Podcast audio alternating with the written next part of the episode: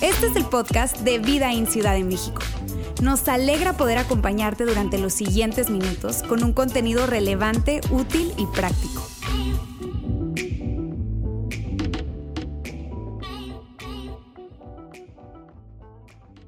Muy buen día a todos, ¿cómo están? Oigan, gracias por acompañarnos otra vez, bienvenidos, especialmente si es la primera o de las primeras veces que estás acá.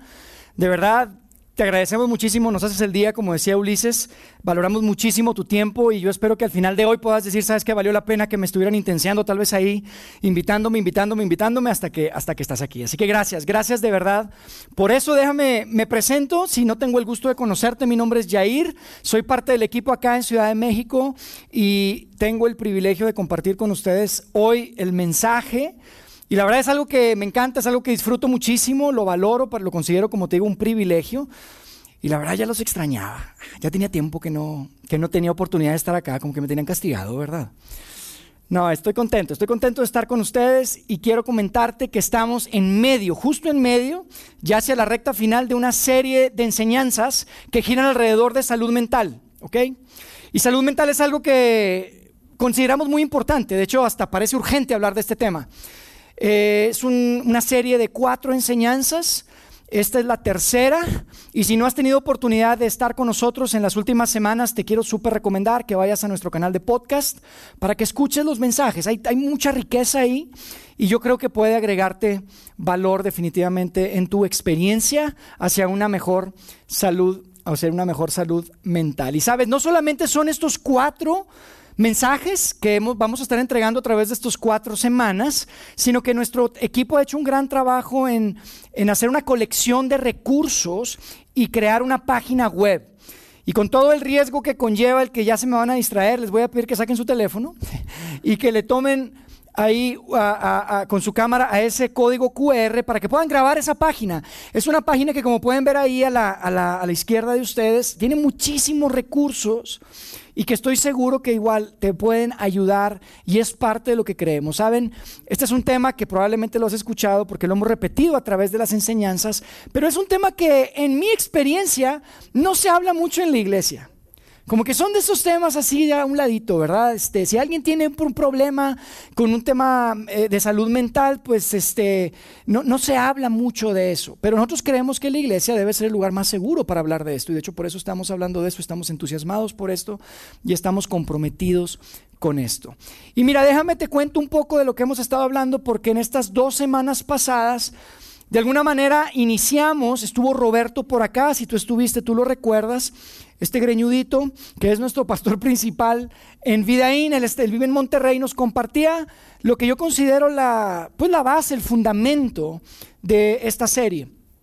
Y, te digo, cuando uno piensa en salud mental, pues piensa, ah, están hablando de eso porque como que es algo reciente, ¿no? Ahorita como que está de moda. Todo el mundo está hablando de eso, se atiende mucho este tema, pero sabes, veíamos en esa ocasión que no es algo nuevo necesariamente. De hecho, veíamos a un Jesús antes de dejar esta tierra prometiéndonos un regalo. Y nosotros lo conectamos con salud mental, porque ese regalo, no sé si se acuerdan, pero era un regalo que decía paz. Él decía, les tengo un regalo, es paz en la mente y en el corazón. Y no pretendemos sobresimplificar, ¿verdad? Porque es complejo el tema de salud mental, pero definitivamente creemos que el punto de partida tiene que venir desde ese componente espiritual. Y esa paz, ¿verdad? Esa paz que todos quisiéramos tener en tantas áreas de nuestra vida, cuando estamos ansiosos, cuando estamos inquietos, cuando estamos deprimidos, cuando estamos en crisis, es esa paz. Y eso hablábamos la primera semana. Y la semana pasada, Ulises, mi amigo, estaba acá al frente y nos hablaba de la importancia y el poder del otro. El poder de la otra persona en tu vida, el poder de esa comunidad, ese acompañarte. Y es, es, demasiado importante. De hecho, por eso dedicamos una enseñanza entera solamente para hablar, para hablar de eso. Y sabes, yo hoy quisiera continuar la conversación. Y quiero continuar la conversación compartiéndoles algo, si me permiten, algo, algo muy personal, honestamente. ¿Puedo? Sí puedo. Eso, eso, eso, no se me duerman. Porque, ¿saben? Para mí es importante compartirles esto, porque muchas veces tal vez tú vienes acá y, me escuchas a mí o escuchas a Ulises y pues uno está acá al frente y traes el micrófono y, y, tal vez piensas, no, ellos tienen ya todo bajo control. Su vida está bajo control, todo está bien. Y sabes, no necesariamente es el caso. Recientemente, hace unos meses, de hecho hacia finales del año pasado, me empezó a, empecé a experimentar algo que nunca me imaginé, honestamente, y es increíble que estamos hablando de esto, pero empecé a experimentar el levantarme a las 3 de la mañana, en medio de la noche. Siempre a las 3 de la mañana. Yo no sé si a ti te ha pasado, pero a las 3 de la mañana, como relojito, me despierto y ya no me puedo dormir. Y ya no me puedo dormir y por más que intento no concilio el sueño y volteo a ver a mi esposa y ella está como una princesa, relajada, dormida, mis hijos, todo silencio, todo tranquilo, hasta mi perra, la Molly, está patas para arriba roncando y yo con el ojo pelón. No me puedo dormir. De alguna manera, como que mi mente se queda atascada en, los pendientes del siguiente día, los pendientes del trabajo, la conversación difícil que tengo que tener con alguien, tal vez algo que alguno de ustedes me ha compartido, que a través de los equipos hemos escuchado y, me pongo a orar, pero trato de, de, conciliar el sueño y no me puedo dormir. Tal vez me recuerdo de esa conversación que tuve un día antes con mis hijos, porque mis hijos están atravesando la etapa más divertida de la vida, la adolescencia. Si tú tienes hijos, sabes de lo que estoy hablando, ¿verdad? Súper divertido. Las conversaciones se ponen difíciles, pero por más que intento, por más que quiero conciliar el sueño, me, encuentro con algo raro, algo nuevo para mí de alguna manera, pero que es muy real y que tiene todo que ver con un sentimiento de ansiedad. Y a ver, yo te quiero decir algo, yo amo a Dios, ¿ok? Estoy acá al frente, estoy dedicando gran parte de mi vida a esto, es lo más importante en mi vida y sin embargo, muchas ocasiones tengo que lidiar con sentimientos de ansiedad. Y tal vez a ti te ha pasado también. Tal vez tú estás diciendo, ay, Jair, chiquito, apenas es del año pasado. Yo tengo años con eso de no dormir. O probablemente para ti es algo más reciente. Porque amigos, seamos honestos, estamos atravesando una de las etapas más complejas en la historia de la humanidad. Seguimos todavía con este virus que tiene más de dos años y no termina de irse, se transmite en el aire. Hay una guerra al otro lado del mundo, hay tanto dolor. Uno ya no quiere ni abrir Twitter porque probablemente hay otra masacre en Estados Unidos y no lo puedes entender, ¿estás de acuerdo? No lo puedes entender, no te cabe en la mente. El corazón está hecho una, una pasa, queda arrugado tu corazón cuando escuchas estas cosas. Claro, por supuesto hay incertidumbre, por supuesto hay miedo, por supuesto hay crisis. Y probablemente hoy tú, como muchos, estás experimentando ansiedad. Estás experimentando inclusive un tema de depresión. Y yo quiero hablar de esto hoy. Quiero hablar de esto hoy eh, eh, desde, desde un ángulo que creo que es muy importante, ¿ok? Y no pretendo, otra vez, no pretendo ser un experto en este tema. Créeme que los que nos paramos acá al frente, le metemos horas y nos preparamos y hemos estudiado y vemos tantas cosas. Yo simplemente quiero traer la información y hablarles desde el corazón de un pastor, pensando en qué es lo que Dios puede hacer en tu vida. Pero yo no puedo sobresimplificar e ignorar que probablemente si tú estás pasando por una etapa de, crisis difícil, yo quiero animarte, busca ayuda. Es importante que busques ayuda y esa ayuda probablemente tenga que ver con un médico, con un doctor, que te revise, que te diagnostique, que revise cómo está tu alimentación, que probablemente te dé algún medicamento, que tal vez te recomiende alguna consejería. Eso está bien, creemos en eso. Pero otra vez, ¿cómo iglesia, ¿ok? Como comunidad de fe, yo quiero hablarles de este tema desde el ángulo espiritual. Quiero hablarles desde el ángulo espiritual porque estoy convencido que si este no es el punto de partida, cualquier intento, cualquier estrategia, cualquier medicamento, cualquier doctor, cualquier cosa, al, al final del día, amigos, no alcanza. Yo estoy convencido de eso. Son cada vez más los expertos que reconocen que hay algo más profundo que simplemente un desbalance químico en nuestro cerebro, ¿ok? Cada vez son más. En mi preparación escuché de personas que decían, sí, me, ayudó mucho la medicina, la, la pastillita me dio un boost, pero conforme pasa el tiempo, el dolor regresó. Y tengo 13 años, escuchaba a uno de ellos que decía, 13 años tomando la máxima dosis legal de una medicina porque no había atendido a profundidad, de raíz, mi problema de ansiedad, mi problema de depresión. Entonces yo creo que definitivamente el ángulo espiritual es importante. Ahora, si tú estás aquí sentado y no quiero ignorar esto y quiero de hecho reconocer, si tú estás acá, tal vez no te consideras cristiano, no te consideras católico, tal vez creciste eh, en una familia en donde ellos iban a la iglesia, iban a misa, iban a la escuela dominical y todo esto, este, pero tú tienes muchas dudas. Tú la verdad esto de Dios pues no es una prioridad. A mí me encanta que estés hoy aquí porque tal vez esto es relevante para ti y tú vas a escuchar de qué manera nosotros los seguidores de Jesús creemos que podemos enfrentar sentimientos de ansiedad y sentimientos de, depresión en la vida. Y yo quiero empezar reconociendo algo, ¿ok? Eh, tal vez tú experimentaste lo mismo, pero yo tuve la experiencia en cuanto, como te decía hace rato, casi no se hablaba de esto y cuando se hablaba de este tema en la iglesia, la tendencia era a, simplificar y, y, decir, no, es que no tiene suficiente fe. Necesita entregarlo en manos de Dios, hombre, ya que lo entrega a Dios, para que se sienta mejor. Y sabes, es desafortunado. Es desafortunado ambientes donde este mensaje llega como si fuera una verdad absoluta cuando hay mucho más complejidad y más ángulos respecto a este tema. De hecho, yo te quiero decir algo. Si tú has escuchado esto, probablemente te va a sorprender lo que vamos a leer hoy.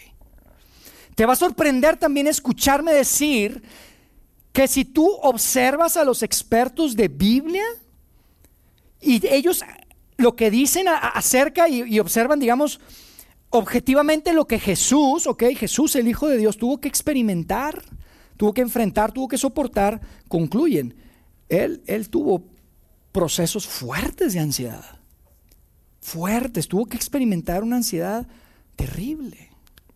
Entonces lo que yo quiero que veamos, independientemente que tal vez estás de acuerdo conmigo o no, si era ansiedad, qué nivel era, pues no era el Hijo de Dios, independientemente ese no es el punto y no quiero argumentar eso contigo hoy. Lo que hoy quiero hacer es simplemente mostrarte la manera en la que Él enfrentó esos momentos de crisis, ¿ok? Porque podemos ver a Jesús enfrentando momentos de, de crisis que nos sirven de pistas porque nos modela lo que tú y yo como seguidores de Jesús podemos hacer, como sus seguidores podemos hacer para enfrentar también la ansiedad y la depresión. Así que lo que quiero que hagamos es eh, ver un texto, un texto que escribe un hombre llamado Juan Marcos. Juan Marcos es uno de los hombres que escribió una narrativa que relata la vida de Jesús. Y Juan Marcos, quiero darles el contexto de qué se trata lo que vamos a leer, porque estamos en una escena en donde Jesús acaba de cenar con sus amigos, ¿ok? Jesús está con sus doce amigos, acaba de cenar, están celebrando la Pascua. De hecho, esta cena es la última cena que él tiene antes de dejar esta tierra. Hoy se le conoce alrededor del mundo como la última cena, ¿verdad? Esta última cena famosa. Y están terminando de cenar cuando de repente alguien se desapareció. Uno de ellos se desapareció. ¿Saben quién desapareció? Judas desapareció. Y Judas ya había resuelto en su corazón que él iba a traicionar a Jesús, que lo iba a entregar. Él fue con los líderes religiosos para decirles dónde estaba Jesús y dónde lo podían arrestar. Y Jesús sabía lo que venía. Entonces vemos a Jesús tomando a, sus amigos y llevándolos a un lugar que era un jardín llamado Getsemaní. Y ahí es precisamente donde vamos a empezar a leer. ¿Les parece? Vamos a empezar a leer, lo vamos a poner en la pantalla. Marcos 14, verso 32. Fíjense lo que dice. Dice, fueron a un lugar llamado Getsemaní. Y Jesús le dijo a sus discípulos, siéntense aquí mientras yo oro. Entonces se llevó a Pedro, a Jacobo, a Juan, y comenzó a sentir temor y tristeza. Este es Jesús. Este es un Jesús que siente temor y tristeza tal vez como tú has sentido temor y tristeza, ¿verdad? Tal vez hoy estás atravesando por temor y tristeza. Tú sabes lo que se siente, el estar desanimado, el estar desganado, el que no quieres hacer nada, ¿estás de acuerdo? ¿Te ha pasado? Que no quieres ni salir de la cama, porque no hay ánimo, no hay, no hay, no hay fuerza. Te sientes en un pozo. De hecho, hay una versión de la Biblia que a mí me encanta y que quiero ponerla acá en español, se llama El mensaje, y lo traduce así, dice, se hundió en un pozo de terrible agonía. Y cuando tú lees lo que sigue, pues es obvio, es muy lógico, humanamente hablando, ves el dolor físico que iba a enfrentar. Y dices, claro que estaba en una terrible agonía, estaba en un pozo porque sabía lo que venía. Físicamente iba a pasar por un dolor terrible. Pero sabes, yo te quiero decir mi opinión. Y este es un paréntesis, ¿ok? Porque esta es simplemente mi opinión. No lo tomes como, como algo oficial, ¿ok? Pero mi opinión es que la razón por la que Jesús estaba en ese pozo de terrible agonía tenía mucho más que ver, había algo mucho más profundo y, y algo más que ver que simplemente un dolor físico. Porque por primera vez, amigos, y escucha esto que es importante, por primera vez Jesús iba a experimentar lo que jamás en la eternidad había experimentado. Jesús iba a experimentar una separación con su papá, con Dios Padre. Porque Jesús, yo no sé si tú sabías, pero Jesús iba a personificar, e iba a recibir en su persona lo peor de ti y lo peor de mí. Tus mentiras, tus envidias, mis equivocaciones. Cada vez que lastimo a alguien, cada vez que lastimas a alguien o que te lastimas a ti, todo eso malo que tú sabes que ni siquiera va de acuerdo a tus propios estándares y como quiera lo haces, la Biblia lo llama pecado. Y entendemos que Jesús iba a cargar en su persona el pecado de la humanidad. Y por ese motivo, un Dios santo y perfecto no podía estar en comunión con su hijo. Iba a tener que abandonarlo. De hecho, por eso escuchamos que dice, Dios mío, ¿por qué me has abandonado? Tú recuerdas esa frase. Pero independientemente de eso, amigos, te, te cuento esto porque, sabes, es tan increíble que muchas veces a ti y a mí lo que menos nos provoca ansiedad es estar desconectados con Dios. ¿Estás de acuerdo? A veces pasan días, semanas, no abrimos la Biblia, no hacemos oración, no lo buscamos y estamos relajados. Lo que más provocaba ansiedad a Jesucristo es lo que menos nos provoca ansiedad a nosotros. Qué irónico, ¿no? Pero nos preocupamos por el hot sale y por las cosas y si me alcanza. Y son cosas tan triviales. Pero mira, independientemente de eso, lo que quiero que veamos ahí tú y yo hoy para, para términos de practicidades, quiero que veas lo que hace Jesús. Porque yo veo que Jesús hace tres cosas. Y la primera cosa que vemos a Jesús ver acá es que ah, honestamente, de forma muy honesta, habla con sus amigos. Eso es lo primero que vemos. Vemos una honestidad en donde Jesús les dice lo que siente. Dice que agarra a Pedro, agarra a Juan, agarra a Jacobo y comenzó a sentir un montón de tristeza. Y, yo no sé si se han dado cuenta, pero es increíble. En nuestra vida, en la cultura en la que vivimos, cuando tiene que ver con ansiedad, como que no platicamos mucho con nuestros amigos de eso, ¿verdad? Cuando tenemos gripa no nos da vergüenza. No me traigo un gripón, amigo. No te da vergüenza. No te da pena. Te golpeaste la pierna y andas cojeando. Nada te da pena eso. No me, me caí, estoy tan burro. Me, me dio un guamazo. Y no te da pena. Traes dolor de cabeza, no aguanto, me está reventando la cabeza, traigo como una... Y no te da pena, pero cuando se trata de tu ansiedad, cuando se trata de la depresión, cuando se trata... ¿Cómo vas? No, bien, todo bien, manito, todo bien. ¿Verdad?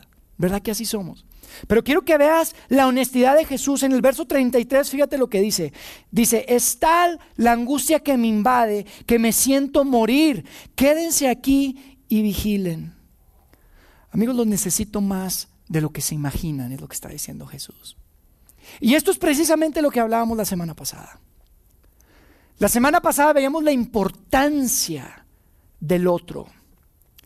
Jesús decide hablar con sus amigos, Juan, Jacobo, eh, Pedro, ahí estaban con él. Los necesito, amigos, los necesito. Y es increíble que hoy, dos mil años después, los expertos confirman, y esto es lo que yo pude ver, ¿verdad? Confirman lo que Jesús modeló hace, hace dos mil años.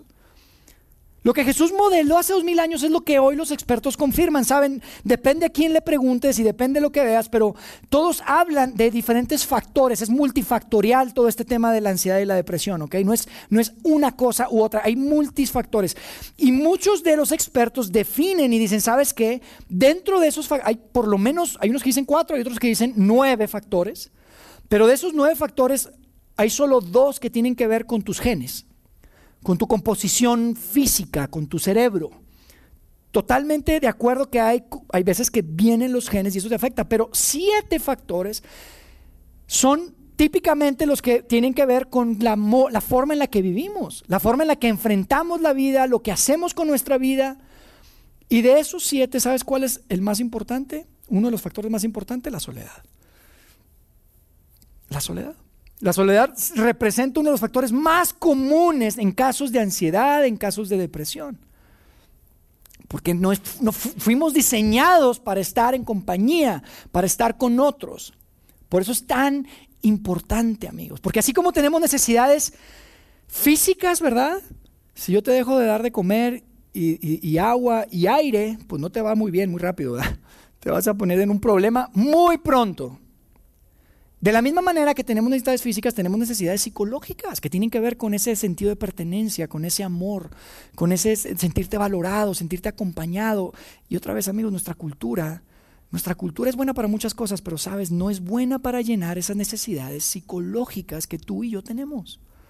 No es bueno. La cultura se ha dedicado a, alimentarnos de, una vida y creernos que la vida se trata de tomarte fotografías para, para colgarlas en el Instagram y estar viendo a ver cuántos likes tiene. Eso es lo que la cultura nos dice. Y sin embargo vemos a un Jesús diciéndole, no, yo necesito de la gente, no de mi fama, yo necesito que estén aquí. Por eso, amigos, yo creo que Van a pasar años para que los expertos puedan descifrar y entender el impacto que realmente tendrá lo que estamos terminando de vivir, este tema de la pandemia, este tema de estar encerrados, este tema de la cuarentena, sobre todo en la siguiente generación. Las clases en línea y todos ahí y encerraditos, no estamos diseñados para eso. No sabemos el impacto que va a tener. Empezamos a, ver y decimos, órale, ¿qué está pasando con mis hijos? ¿Qué está pasando? Y yo creo que van a pasar años para entender eso. Pero lo que yo puedo ver aquí que me parece tan importante es un Jesús que dice, quédense aquí, lo necesito. No puedo estar solo ahorita. Lo necesito más que nunca.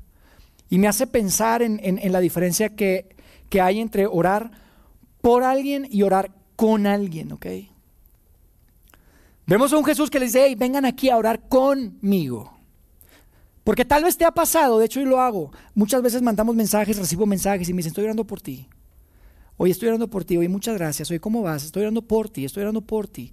Pero amigos, qué poder tiene el poder sentarnos frente a frente, ver los ojos de alguien, tomarlo de la mano y decir, déjame orar contigo. No nada más voy a orar por ti cuando esté haciendo mi devocional en las mañanas, a las 5 de la mañana, 6 de la mañana, que lo hacemos y está padre. Pero qué diferente poder poner tu, tu brazo alrededor del hombro de alguien y decirle, déjame orar por ti.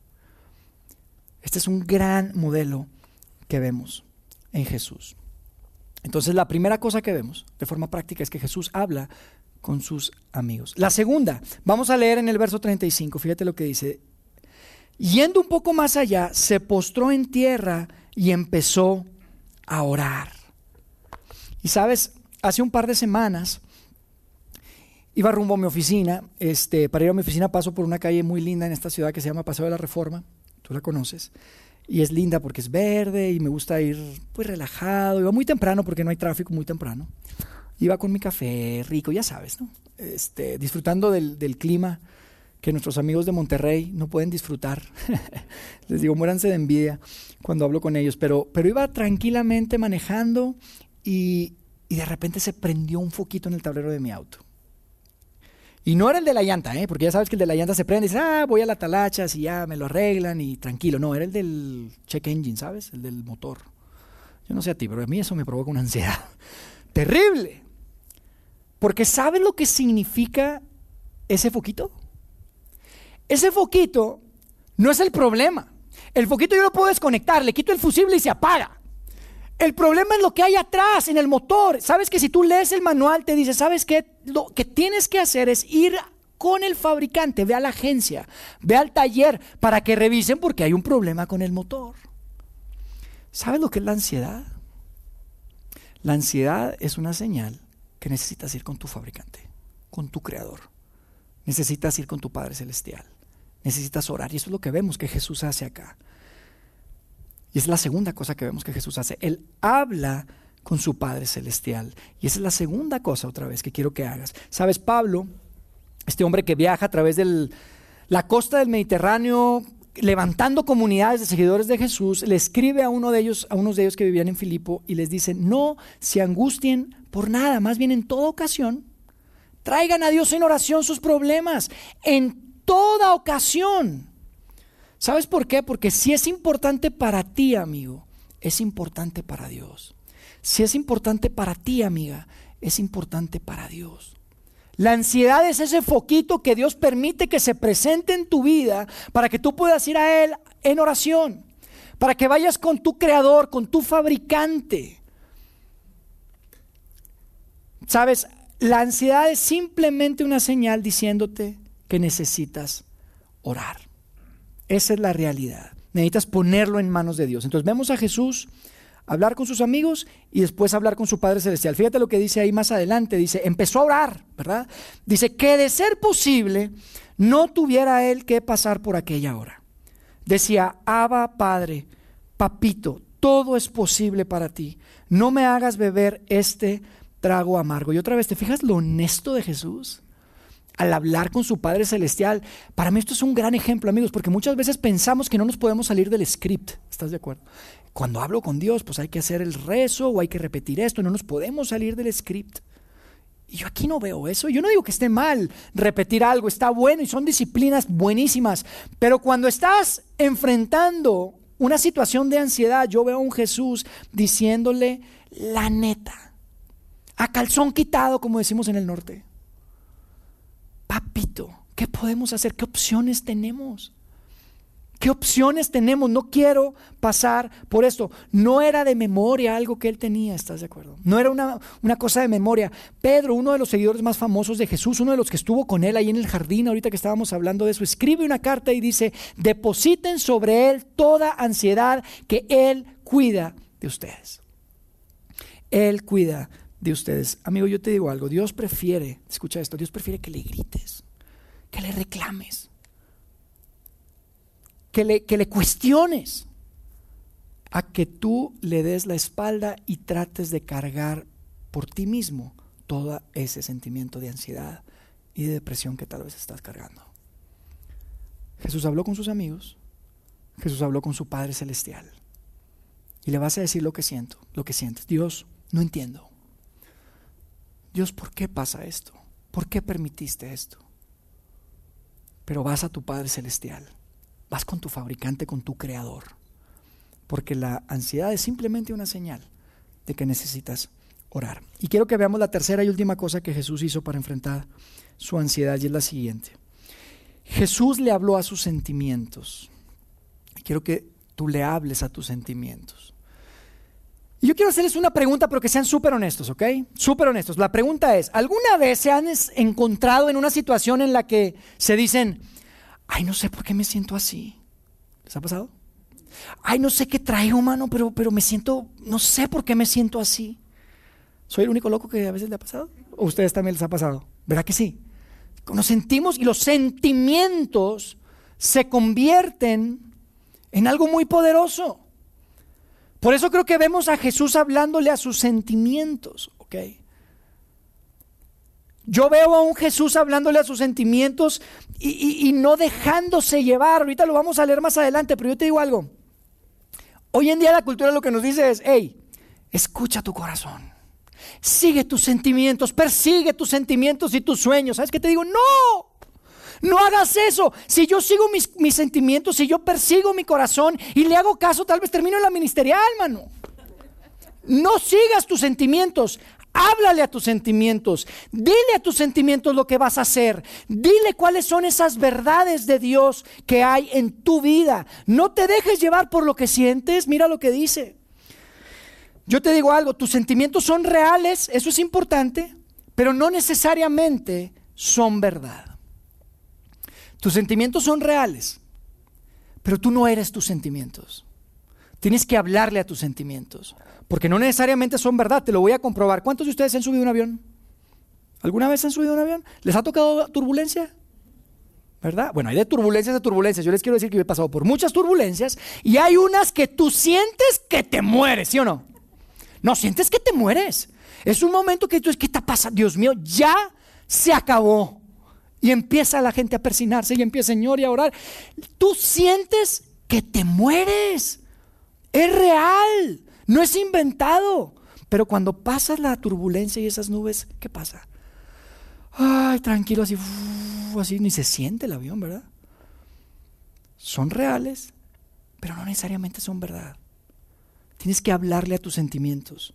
Fíjate lo que dice en el verso 36. Abba Padre, papito, le dice Jesús. Todo es posible para ti. No me hagas beber este trago amargo. Pero no sea lo que yo quiero, sino lo que quieres tú. Como que Jesús le está hablando de sus sentimientos y le está diciendo, no vamos a hacer lo que yo siento, ¿ok? Sentimientos, hoy no se trata de lo que queremos hacer o lo que sentimos que queremos y que necesitamos y que debemos hacer. Sabes, pocas veces se habla de esto y tal vez te va a sonar raro lo que te voy a decir, pero ¿sabes? ¿sabías que Jesús no sentía ganas de ir a la cruz?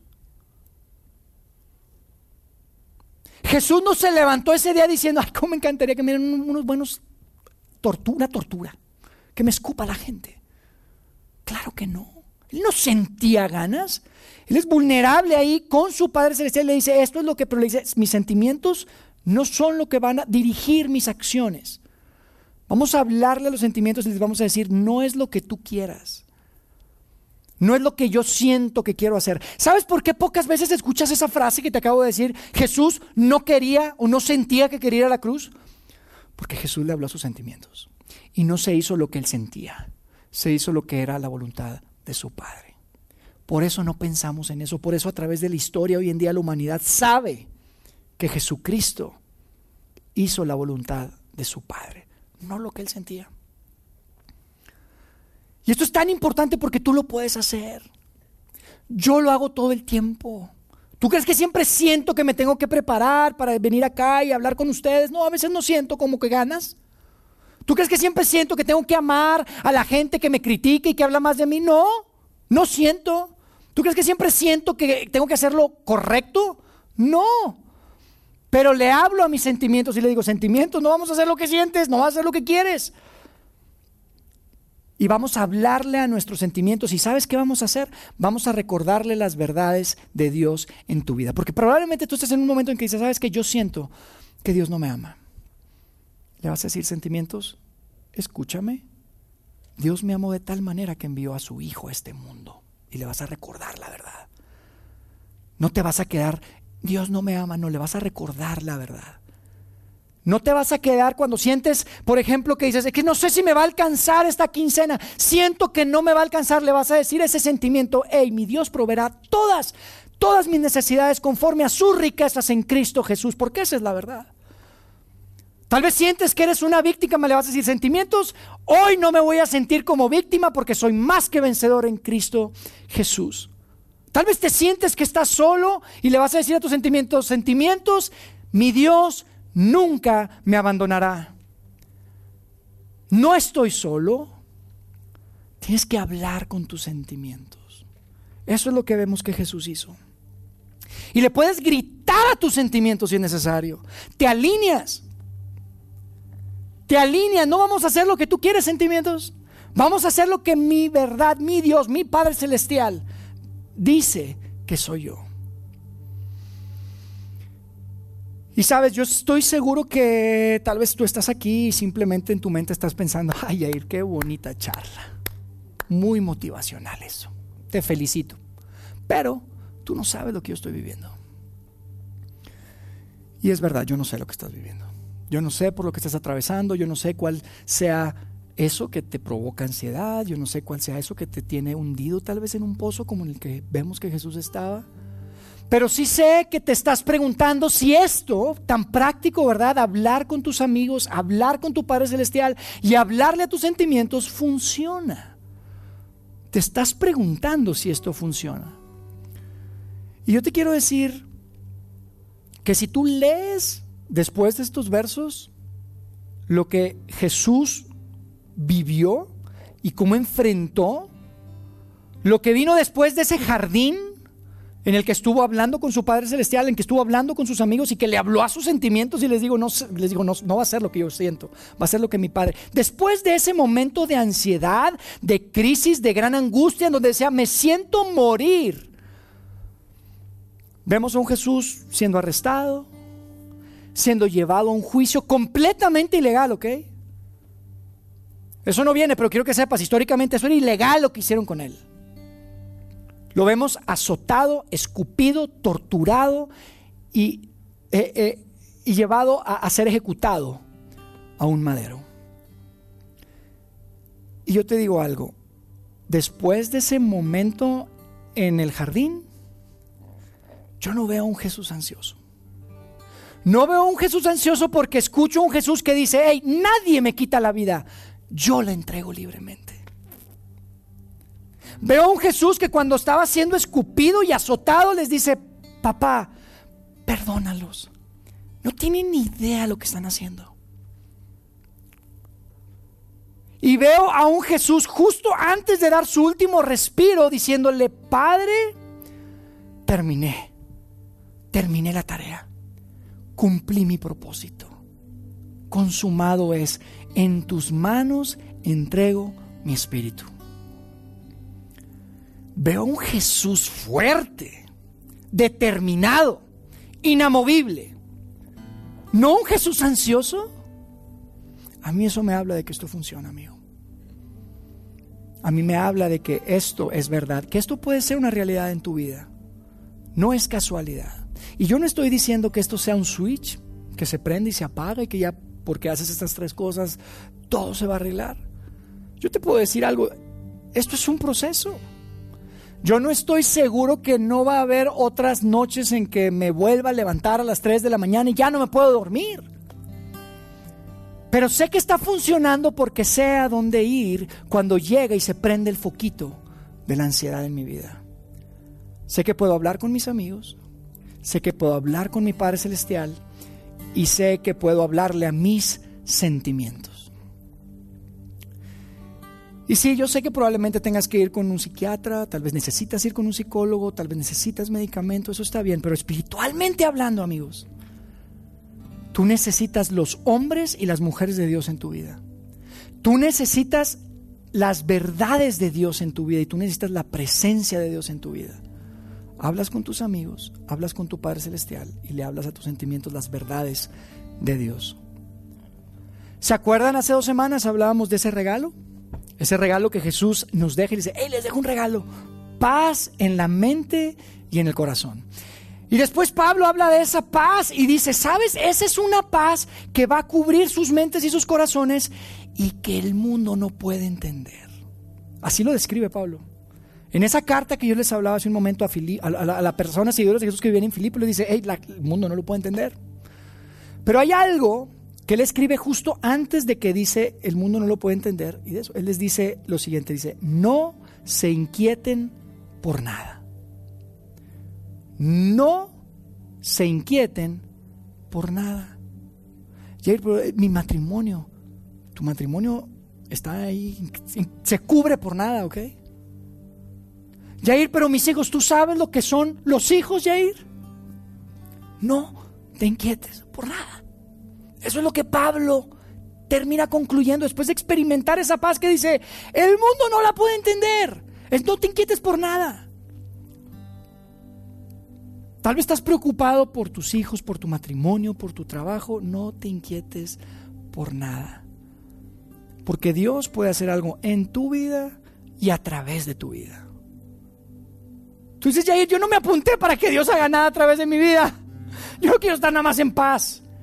Pero tú no sabes los propósitos que Dios tiene para tu vida. Tú no sabes a cuántas personas tú puedes impactar con tu experiencia, con lo que tú estás viviendo, con lo que tú estás viviendo en tu matrimonio, con tus hijos, con tu vida.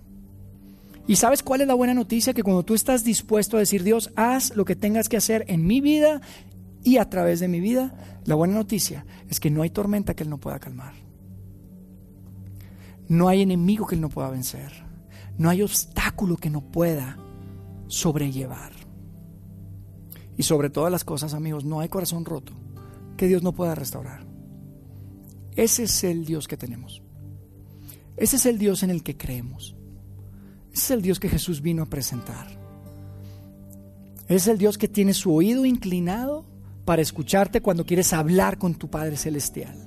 Él es el que está viendo cuando le hablas a tus sentimientos y les dice, sentimientos, hoy no vamos a hacer lo que quieres. Y eres el que te rodea de amigos, de hombres, de mujeres que te aman y que amas. Ese es nuestro Dios.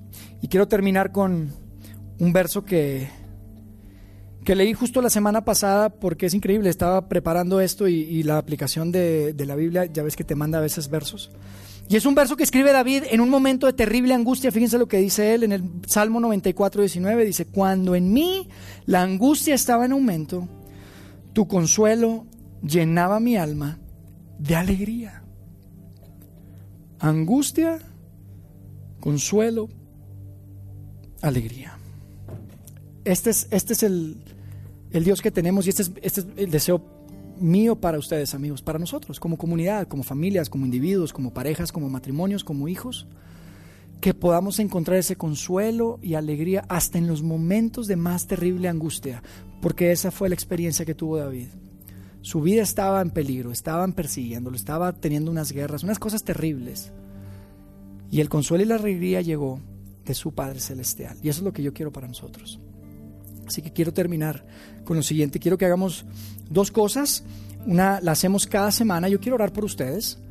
Pero otra no es algo que hagamos comúnmente, pero creo que el tiempo y, el tema lo amerita y queremos eh, dar una oportunidad de hacer algo diferente esta vez. Yo lo que voy a hacer es pedirles que se pongan en pie y voy a orar por ustedes, simplemente voy a orar por ustedes, eso lo hacemos siempre. Pero esta vez yo quisiera darle la oportunidad de que no solamente yo ore por ustedes, sino que alguien pueda orar con ustedes, ¿ok? Si hay alguien aquí que dice, ¿sabes qué? Yo quiero orar con alguien, que alguien ore conmigo, pero no quiero decir nada, no pasa nada. Puedes decir algo, no puedes decir nada. Aquí a mi izquierda va a haber personas que van a estar esperándote. Si tú simplemente quieres acercar, recibir un, eh, una, mano estrechada, un abrazo, lo vas a poder hacer. No tienes que decir nada, si quieres decir algo lo puedes hacer, pero va a haber personas que van a orar contigo, porque no se trata simplemente de orar por ti, que yo lo voy a hacer, pero también queremos darte la oportunidad de que alguien ore contigo. ¿Les parece? Lo vamos a hacer después de terminar. Déjenme hacer una oración. Dios, gracias por la oportunidad de ver a través de estos textos que tienen tantos años algo tan relevante para nosotros el día de hoy, algo tan poderoso que nos habla y nos modela lo que podemos hacer siguiendo a tu Hijo Jesucristo, Señor. Gracias por esa honestidad, Padre. Por esa honestidad de hablarle a tus amigos de una manera abierta, vulnerable. Por esa honestidad con la que Jesús habló contigo, Padre, y por esa manera en la que Jesús le habla sus sentimientos y le dice, no vamos a hacer lo que tú quieras, sino lo que sea la voluntad de mi Padre. Gracias por ese ejemplo. Yo te pido que nos des la sabiduría para entender lo que tenemos que hacer y darnos el valor para hacerlo, para dar los pasos que necesitamos dar, para entrar en este proceso, porque si bien entendemos Dios que es un proceso, que es un proceso que toma tiempo, que es un proceso que, requiere de esfuerzo, que requiere de, de estirarnos, requiere de incomodidad probablemente, sabemos que tú estás al frente nuestro como un poderoso gigante que nos protege y que si nosotros vamos a ti, tú tienes a bien escucharnos, tú tienes a bien acompañarnos, tú tienes a bien eh, estar con nosotros a nuestro lado.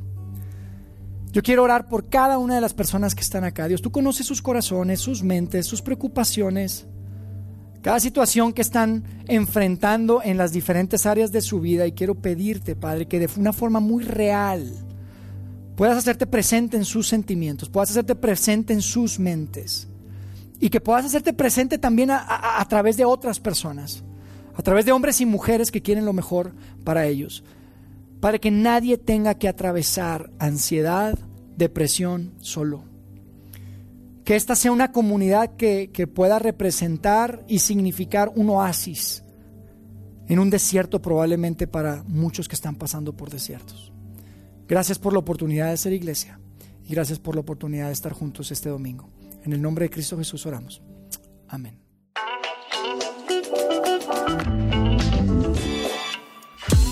Sigue conectado a los contenidos de Vida en Ciudad de México a través de nuestro sitio web y de las redes sociales. Muy pronto estaremos de vuelta con un nuevo episodio.